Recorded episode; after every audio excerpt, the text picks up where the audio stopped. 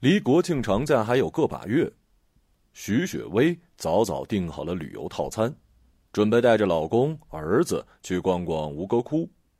上回出境游还是跟老公度蜜月的时候呢。一晃神啊，熊熊都二年级了，徐雪薇不免暗自唏嘘。不过伤感的情绪只是驻留了片刻，就被兴奋劲儿给驱散了。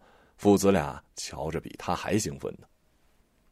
这个月来，每个星期少说总得有三四个晚上，徐雪薇辅导完熊熊作业，三口子就粘在一块儿。摊开蒋勋那本《吴哥之美》附赠的手绘地图，脑袋碰着脑袋，细细规划行程游线。即使明知旅行社已经安排好了，由不得自己做主，依然乐此不疲。熊熊唯恐遗漏了骑大象的项目，每次必扯开嗓门再三强调，叫嚷着哈欠连天，眼泪汪汪，仍然不肯睡。可见旅游是绝望生活的救心丸，这话是对的。徐雪薇上身后仰，松松的靠在了床头板上，笑望着你一言我一语争得不可开交的父子俩。暗暗想到，老娘三个月的薪水没白扔啊。这些年家中愈积愈厚的乌云，仿佛一下子就消散了。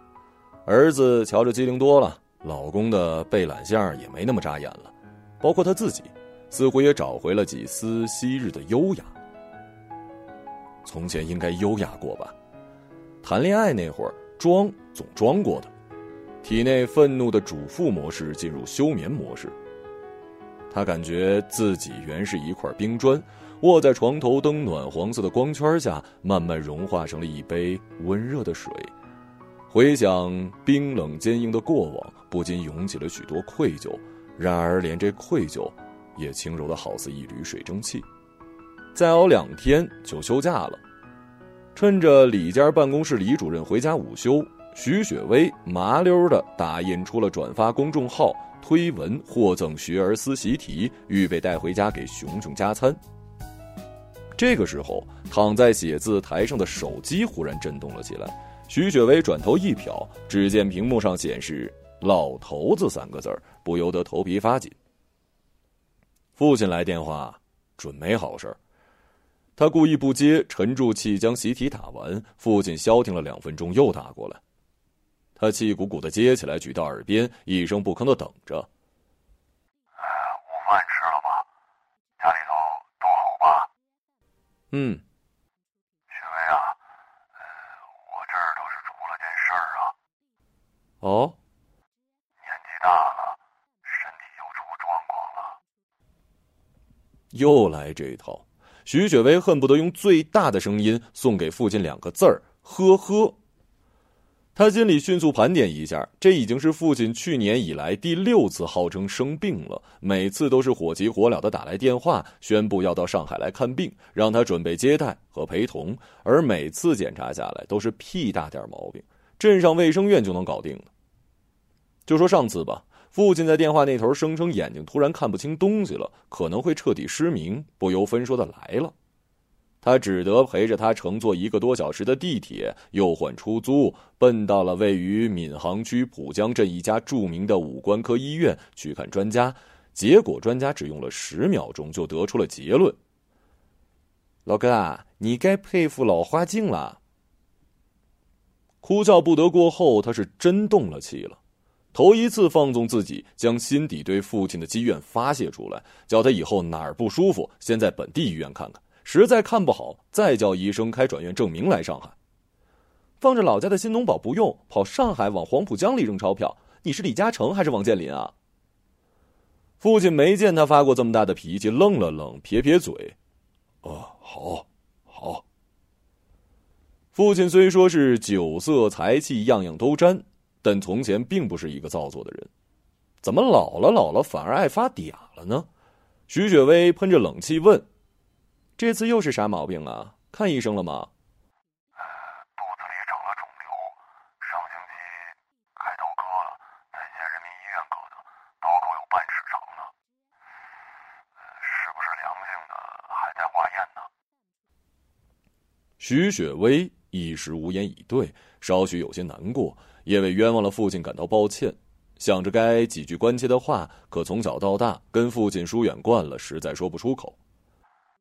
妈不让我说，但我思来想去，还是跟你说了好。万一不是良性的，你也有个思想准备。哎，哎呦！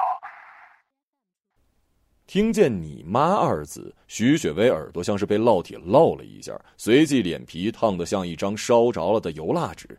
后面的话半个字都没听进去，心里只剩下了羞耻的一种感情，对父亲又恢复了避而远之的态度。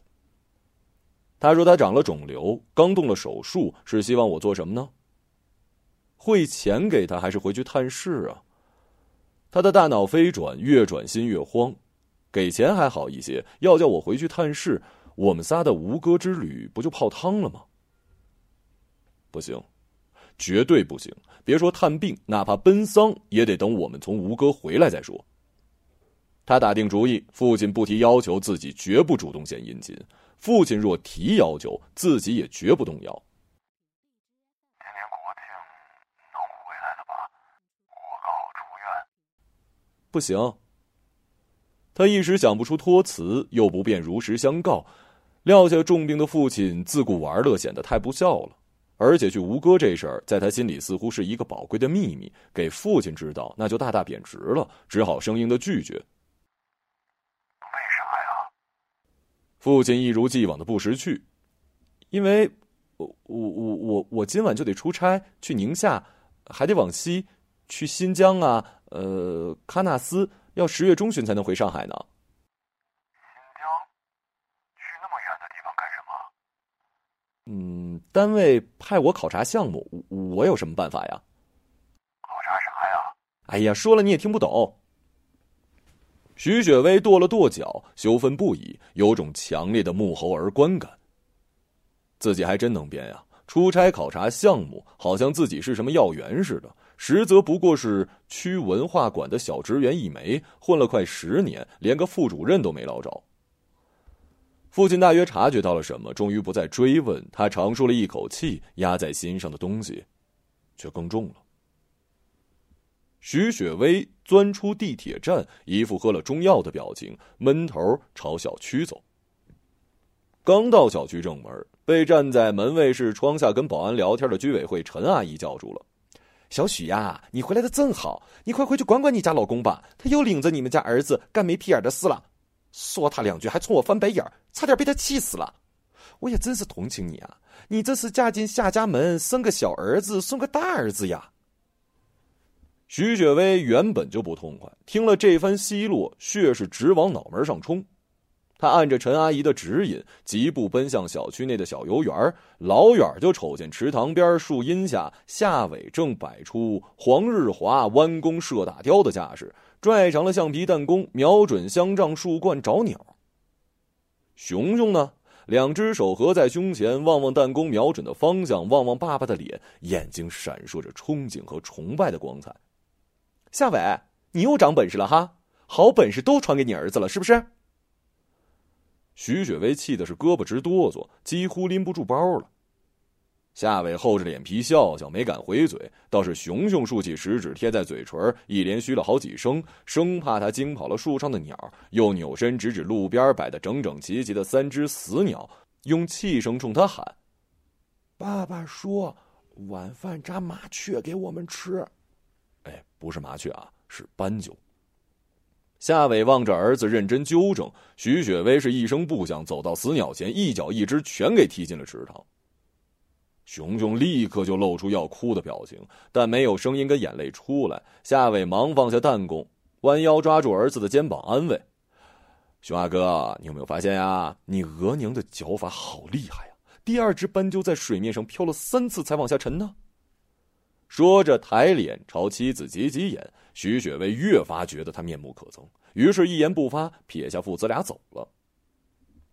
他本来以为结了婚、生了娃，有了属于自己的小家，人生就揭开新篇章了，就可以彻底告别过往那些屈辱跟不安了。却不料人生无处不是坑，有人的地方就有坑。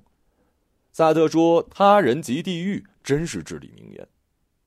只可惜他没深入领教过家庭生活，不知亲人才是十八层地狱。回到家，一向有点洁癖的他，睡衣也没换，直接摔上房门，侧身倒在床上，一只手用力的揪住自己的衣领，泪水瞬间就打湿了一大片的枕巾。每次受了委屈，他都本能的想跟夏伟说说，可一见他那吊儿郎当的模样，他的委屈立马就翻了几倍，起先的委屈反倒退居其次了。他想不明白呀。夏伟好歹一大男人，怎么就那么心安理得的把一个家的重量搁在他一个人肩上呢？自然，他以前呢也上过班，在一家国营建造公司做工程造价，收入是他两倍还多，这也是他相中他的一个原因吧。满以为他会一步步往上走，不料就在熊熊进幼儿园那年，家里开销正大起来，他突然辞了职，从此家里蹲。他当时的解释是，建筑业已经是夕阳产业，得趁还年轻改行，要干就干能干一辈子的事儿。至于具体干哪行，还需要好好思量。起初他没往坏处想啊，反而对他的魄力颇为嘉许。反正还有点积蓄嘛，他暂时闲赋在家，边谋划事业，边帮着带孩子，也蛮好的。可转眼几个月过去了，发现他多数时间在玩手游。他这才生了疑窦，记起他以前老抱怨做工程造价常被困在项目工地，几个月脱不开身，想老婆孩子想到五脏六腑都疼，他才回过味儿来。恋家才是他辞职的真正原因，而不是对事业有了更高的追求。哎呀，想到这儿不禁啼笑皆非呀！男人恋家虽然不算坏事，长此以往总不是办法吧？便旁敲侧击的催他出去找事儿。夏伟呢，假模假样的找过一阵儿，但换个行业，一切从头，薪资只有从前的零头，他自然不肯屈就啊。渐渐的也就放弃了。他拉下脸来骂了几次，对方始终不为所动，一副淡泊名利的嘴脸。他实在是没辙，只得默认了他全职宅男的角色。不然呢，总不能以老公不上进为由闹离婚吧？且不说闹出去成一笑话，要真离婚，自己往哪儿搬啊？这套房子不但是夏伟婚前的，还登记在他爸妈的名下呢。有一次，他话说的很难听：“我看你除了有套房子，再没有一样好处。”谁知夏伟毫不气恼，一脸得意：“没错，我们上海人啊，有这一桩好处，抵过外地人有十桩好处啊。”他气的是七窍冒烟，却不得不承认他说的没错。凭自己的能力，就算拼命工作到两百岁，也买不起这套房子。他渐渐懂了，有些话题他俩是讲不通的。他尽管并非生于富贵之家，毕竟从小也没受过穷，体会不到钱的重要性，反而物欲较低，日子能过就行。自己的不安，自己的焦虑，在对方眼中既不可理喻，又透着奇怪的可爱。于是他决定向现实投降。只再三恳求他在教育孩子上多尽点心，做一称职的奶爸。结果呢？结果是他把熊熊教育成了自己王者荣耀的劲敌，今天又向熊熊传授起弹弓打鸟的绝技。说他呢还不以为然呢，他爸妈也向着他，一致怪他不该当虎妈，毁掉孩子快乐而无忧的童年。他何尝乐意当虎妈呀？没生娃那会儿，每次经过教育培训机构的门前，见着乌泱乌泱的人群在等孩子下课，他也认定他们的脑子坏掉了。可一旦进入母亲的角色，但凡长了点心的，都不可能眼瞅着自家孩子被别人家甩在后头吃灰吧？人生是多么漫长而残酷的战争啊！若不及早备战，想想都替孩子害怕。家里就一个人有进项，得数着米过日子。只好让熊熊读小区里的菜场小学。为了避免熊熊沦为井底之蛙，他便冒充别的孩子家长去学而思、新东方随堂听课、认真记笔记，自己先学会吃透，再回家一点一点喂给孩子。这样不顾体面、费心劳神，还要被夏伟和他爸妈当成精神病、虐儿狂，连熊熊看自己的眼神也常常含着怨念。真是不敢静心细想，细想啊！活着是真没劲。他伤心到伤心不动，就昏昏沉沉的睡着了。后来被一阵浓烈的焦香熏醒，张开眼睛，发现天已经黑了。熊熊趴在床上，手上抓着一个油晃晃的东西，几乎杵到自己脸上。老爸让我喊你起来吃晚饭，好好吃，你尝尝。气性过去了，望着儿子天真无邪的表情，他突然满心的愧疚，便顺嘴咬了一口，果然堪称美味，不由得鼻子一酸，两朵眼泪跌在儿子的手背上。妈妈，你怎么了？啊，没什么，乖，你先回餐桌，我马上来啊。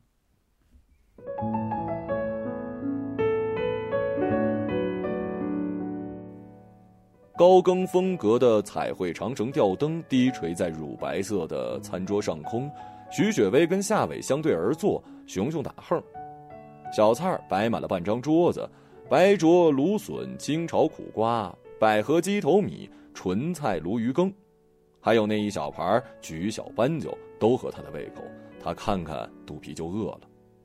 可余光瞥见老公跟儿子都期待的望着自己，又不好意思立刻动筷，便有几分扭捏，幸福感便一扭一扭的扭上了心头。不管怎么说，到底是一家子，要冲外人发这么大的无名火，能这么快又温情脉脉的同桌共餐吗？天底下自己最亲的人，也就眼前这对活宝父子了，唯独他俩对自己是不设防、不算计的。世上最宝贵的，不就是真心吗？这么一想啊，他越发过意不去了。他抓起筷子，指了指盘中鸟，冲夏伟假韵：“你不会跳下池塘又捞起来的吧？”“嘿，你猜呢？”“肯定跳下去了。”“你这个人什么荒唐事干不出来呀？”“这是我跟熊熊去菜场买的鸽子，好不好啊？”“你俩可真是一对亲母子，一个分不清麻雀跟斑鸠，一个吃不出斑鸠跟乳鸽。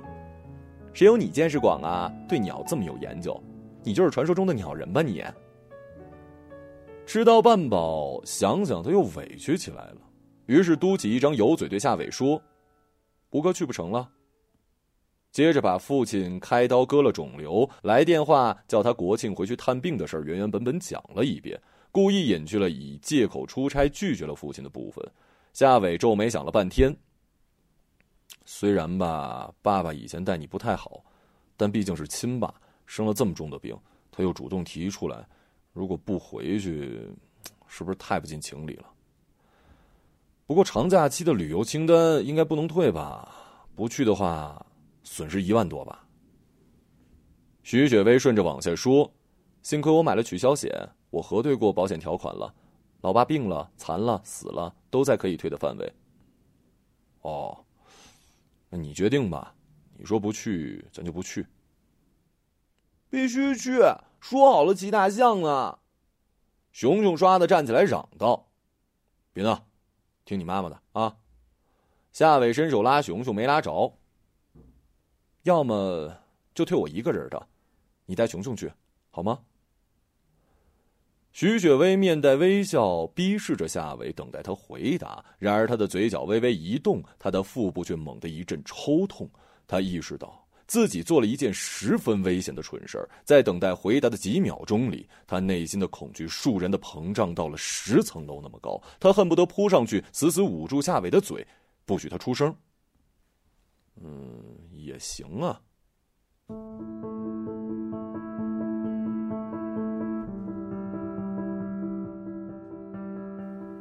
他轻飘飘的说着，像一阵微风拂过，却将他心里的大树。连根拔起。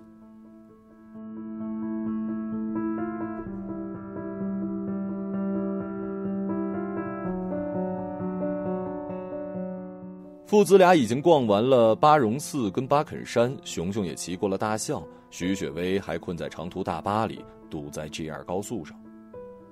他没提前给父亲打电话，告诉自己已经设法取消了公差，倒不是想给他个惊喜，纯粹因为生气，不想跟他说话。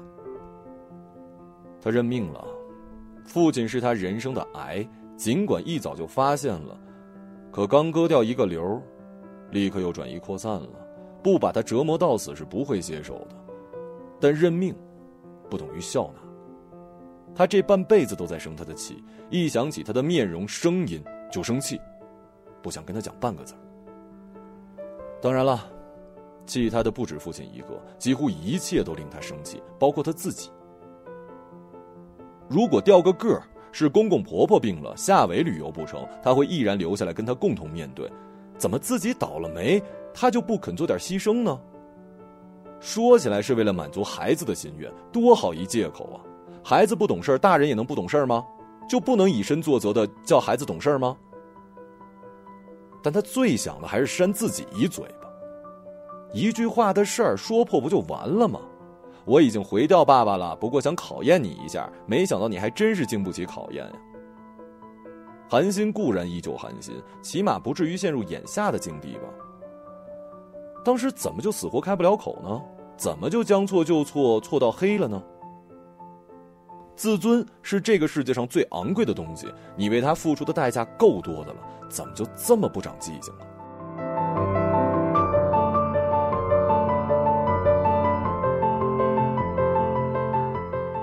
汽车驶出高速匝道的时候，天已经黄昏，转弯向西，再开十来分钟就到镇上了。从十八年前进县城读高中至今，虽然尽一切可能不回家，这条路也走了上百趟了。不知是巧合还是想象进入了现实，记忆中每次到这里都是黄昏时分，太阳像是一只林中的独眼，无可奈何的闭了下去，残霞碎在天上，像一把进了血的纸钱。他的心口隐隐坠痛，仿佛心脏要跟太阳一道落下去。无能为力。每当临放假的时候，室友们雀跃的模样，他是不了解的。家对于他而言，从来不是什么倦鸟归的巢、破船停的港，只是一个不得不定期去告贷的地方。从父亲手里，准确的说是从继母手里，每拿一块钱都是不容易的，那是对于自尊残酷的凌迟。最令他羞愤的，还不是拿不到钱。而是他们克扣了他，还要向外人夸口。明明一个月的生活只有五百块，继母还要分几次给，父亲却跟牌友吹嘘给了他一千甚至两千，还埋怨他不知体谅家道艰难。他怀疑父亲是受了继母的蒙蔽吧？搞不懂为什么他竟从未揭穿过继母，是不敢还是不屑呢？当初不懂，如今年深日久，更是一笔糊涂账了。若非有唐爽这个参照物，他对他们顶多就是不爽，发展不到憎恶的地步。还是中学生那会儿吧，他深信家境窘迫是真的，所以不轻易的向父亲开口。过年家里不给添新衣，也仅仅是失落而已。但随着唐爽渐渐大起来，经过了自己的年纪，就有了明显的对比，他才恍然大悟，根本就不是能力问题，就是赤裸裸的偏心呢。自己买件新外套，要从半年的伙食费里一点点省出来。唐爽的衣橱一拉开，花花绿绿几乎溢出来。自己大二那年用做家教的钱买了人生第一部手机，一部单色屏的直板机，因为乡下妞没见识，当做诺基亚买的。后来唐爽考大学，父亲非叫他陪同送唐爽入学，帮忙拉箱子。他一眼就认出唐爽边走路边埋头玩的是最新款的 iPhone。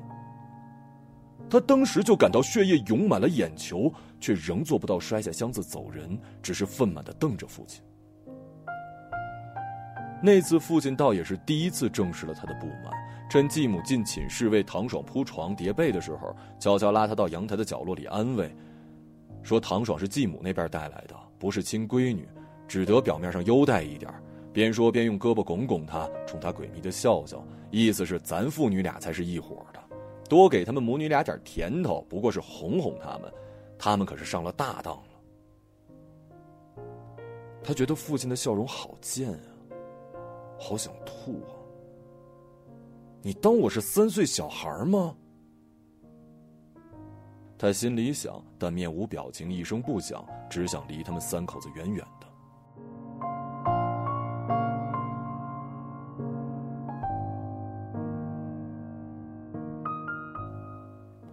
徐雪薇满怀着怨愤的走过了三条碎石子的街道，走到家门口，心猛地一沉，慌了。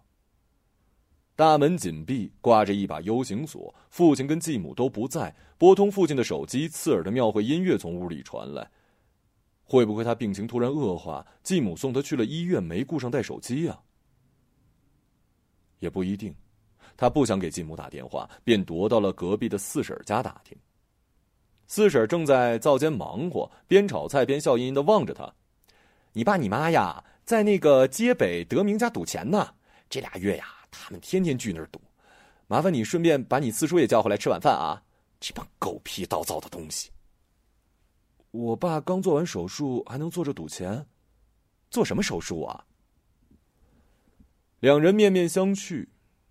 徐雪薇冲进了德明家堂屋，穿过天井，直奔后屋的棋牌室。整间屋子烟雾缭绕，像搞过消防演习。半天，他才认出父亲，坐在继母后方，看着牌，抱着臂，歪着头，像一头大型的家禽。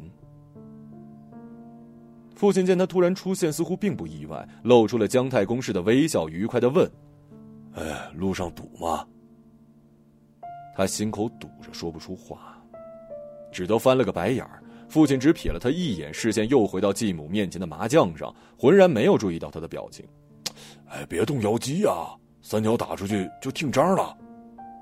父亲扯住继母的衣袖喊，继母采纳了他的建议，他满足的靠回椅背儿，摸着下巴，睥睨左右。怎么样啊？我就说我们家雪薇心里有他爸，这不回来了吗？齐董，哎呀，这个织女莫若父，算你赢了，欠你一顿。四叔德兴啧啧叹道。德明说：“还是德胜哥福气好，俩闺女都有出息。”更难得是都孝顺。牌友们纷纷点头，连同继母在内，都转过脸冲徐雪薇露出了赞许的微笑。徐雪薇却感觉众人的目光交织着揶揄，如同几十盏白炽灯照在脸上，烫得她睁不开眼。她只想转身逃，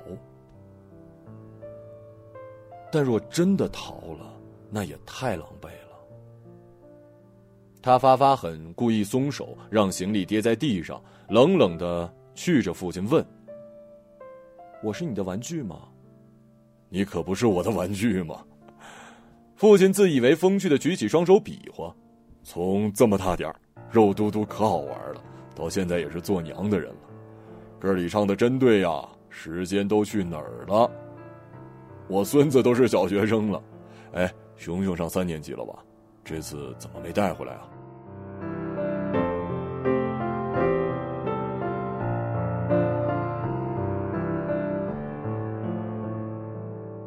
徐雪薇面若冰霜，准确的说，像是寒冬里扔在露天垃圾堆上的一块烧透的煤球，上头附了一层盐霜。大家终于察觉出气氛不对了，相互递眼色。继母率先把牌一推：“哎呀，大女儿回来了，天也黑了，散了吧啊！”侧身拍拍老公的二郎腿：“咱们雪薇还真是旺家星，她一回来咱就赢钱了。走。”晚饭不开火了，外头吃大餐去。继母起身踱到徐雪薇的身边，弯腰替她拎行李，另一只手抓起她的手往外走。继母的体温传向自己的刹那间，徐雪薇就起了一身的鸡皮疙瘩，头发也炸了一下。他好想大力甩开继母的手，大声的告诉他们：“我不想跟你们吃什么鬼大餐，甚至不想跟你们说一句话，只想立刻就回上海，回我自己家。”但是他做不出来的。要做得出来，也不会走到今天。徐雪薇垂头丧气，任由继母跟父亲领着，穿过没有路灯的街道，走进了西大街老二农家乐。晚上没啥生意，老板许德发大约是为了节省包厢的空调费，就安排他们坐在了厅堂的西北角，临大门，让他们享受一下乡村夜晚的自然风。虽然已入十月，蚊子还真是不少。徐雪薇连伸手拍蚊子力气也使不上了，只是不时的跺跺脚。他也搞不清楚自己是在赶蚊子还是发脾气。一对游手好闲的农民在自家老家吃农家乐，真是够滑稽的呀。父亲跟继母不咸不淡的问他家里的情况，他知道他们只是没话找话，并非真心的关心。他也不想告诉他们，便转移话题，顺便找点茬。唐爽呢？他似笑非笑的望着对面的父亲：“你老人家演技这么棒，怎么没把唐爽也赚回来呀？”他不像你，要有空的话肯定会回来了。父亲边剥煮花生往嘴里送边说：“他要出国旅游，一个月前就定好了，跟现在那个男朋友一块儿去。呃，那个去那个鬼地方叫什么来着？布拉格，在欧洲呢。说要去看那座用人的尸盖骨盖的庙。哎呀，你瞧现在小年轻，脑子是不是有毛病啊？什么不好看，看那种脏东西。我家小爽子胆子蛮大的嘛，比这个做姐姐的勇敢多了。不过喜欢看嘛，也不用跑那么远。咱们镇北的火葬场每天烧好几十具呢，可以回来看嘛。徐雪薇的心脏像是一台积碳太多的发动机，止不住的剧烈抖动。她伸手抓筷子，只抓起一根，另一根碰落在地上。她恨不得将手里的筷子撅成两截，分别插入面前这两个人的喉咙。好，就你们的心肝宝贝儿需要旅游，我就不需要是吗？他很想大声的说出真相，让父亲知道他无聊的玩笑给自己造成了多大的牺牲，但他不可能说的。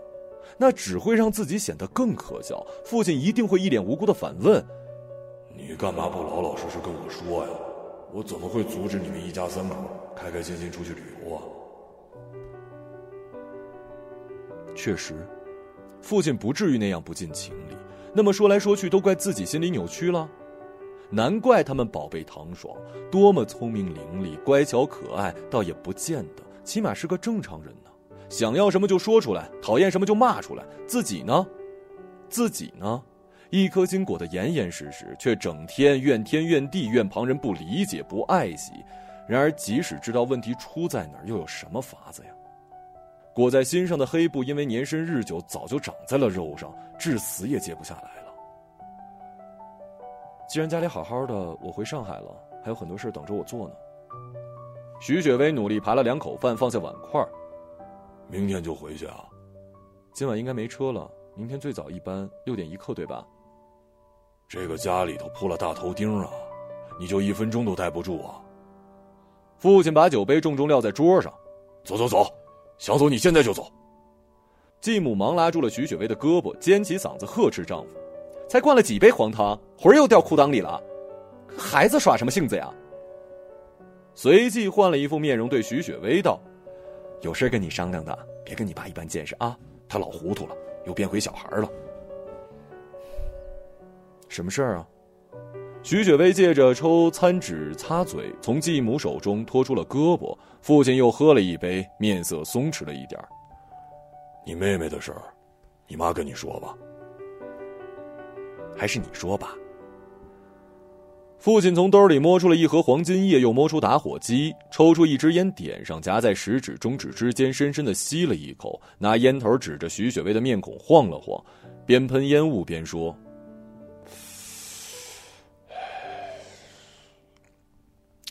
说了，你别不高兴啊。你妹妹可比你懂事，小爽这孩子呀，处处让人省心，就一件事，把我跟你妈都愁死了。”父亲说：“唐爽今年也二十六了，但感情一直不顺，遇到的那些男的没一个像强的。之前那个做网络工程师的，收入还行，可惜脾气臭，不会疼人。唐爽跟他闹了别扭，从来不哄，总等着唐爽先低头，哪有这种道理啊？掰了。现在这个呢，做律师的，算是年轻有为，可惜门槛太精，样样都得跟唐爽 A A，连这次东欧游，唐爽这部分钱还是问家里拿的，估计也偿不了。”妹妹也在上海上班，你说你作为姐姐应该照看着点她呀。上次我问她说：“你俩一年到头都不见面，这还像姐妹吗？”说实话，我听了心里很不舒服。要不是你妈拦着，我早就一个电话打过去教训你一顿了。哎呀，好了好了，年轻人工作忙，以后多聚聚就是了啊。哎呀，旧话不提了，下来看表现。你在国家单位上班，来往的都是踏实体面的人。其中应该有不少单身小伙子吧？哎，你怎么就没想给你妹妹介绍介绍呢？这次回去就给我考察起来，听见没有？敢不敢立下军令状？今年春节就帮他带一个好的回来啊！徐雪薇气得只想笑啊，撕着桌上铺的塑料膜。做媒这种事儿，我可不敢。为啥不敢呀？人这东西呢，太复杂了。看着像是正人君子，没准就是卑鄙小人。万一看走眼了，给唐爽介绍了一个虐待狂或者是性变态，谁负责呀？你做姐姐的负责，所以我不敢啊。你必须敢。你讲不讲道理啊？哎呀，找对象嘛，又不是一天两天的事儿，父女俩咋还杠上了？哎哎，雪雪薇啊，是你手机在震动吗？徐雪薇从搁在塑料凳的手包里翻出手机，屏幕上闪烁着一长串数字，不像电话号码，便掐了。不料刚放在桌上又震动起来，只得接听。呃，请问是徐雪薇女士吗？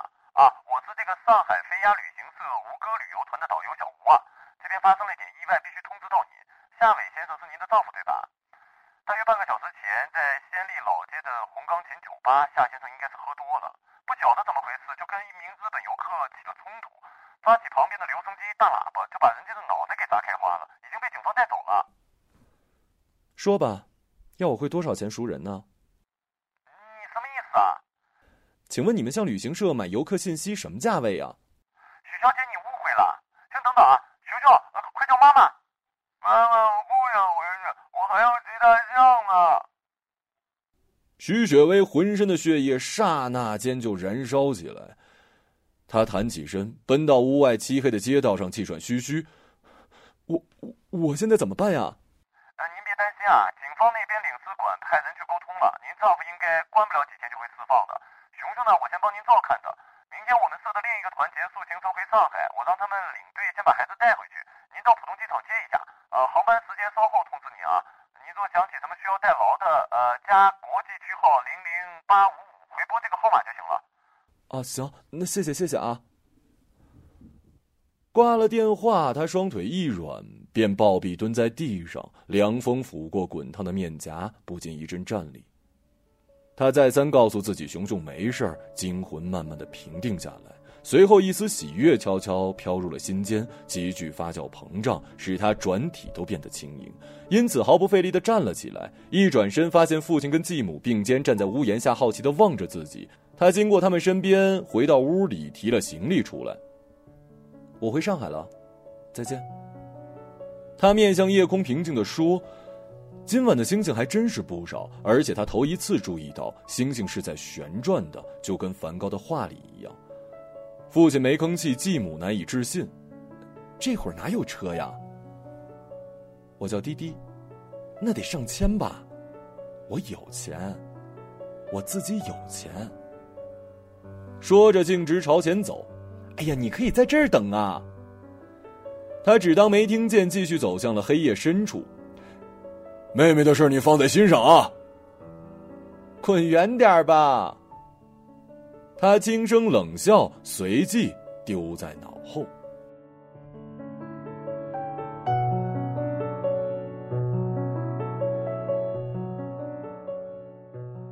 我要到镇子东南角公路桥上去等车。他想着，那儿接连着出镇的大路，有明亮的路灯。小时候一遇到伤心事，他总爱跑到这顶桥上，在矮矮的桥栏上坐个半天。桥下是滔滔的水，前方是长长的路，听着水声，望着长路，心里的悲伤就缩小了，溶解了。现在他又坐在这儿，桥栏似乎比从前窄了一半，他依然估摸不出桥下的水有多深。路灯璀璨，将桥面照耀的如同一座辉煌的舞台，无处藏身。他反倒定心了一些，勇气便如秋水般在体内从容的上涨。他打开软件查明航班信息，随即拨通了导游小吴的电话。熊熊还听话吧？呃，蛮乖的啦，累了一天已经睡着了。要叫醒他听电话吗？啊，不用。呃，我想请教你一个问题：旅游订单取消的话，签证也会作废吗？啊，那别让你同事捎熊熊回来了，麻烦你帮我多照看一天吧。等他醒了，你就告诉他，妈妈明天就去县里找他，带他再骑一次大象。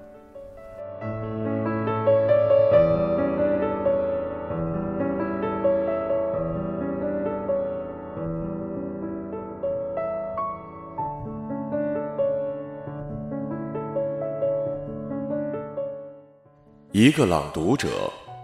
马晓成。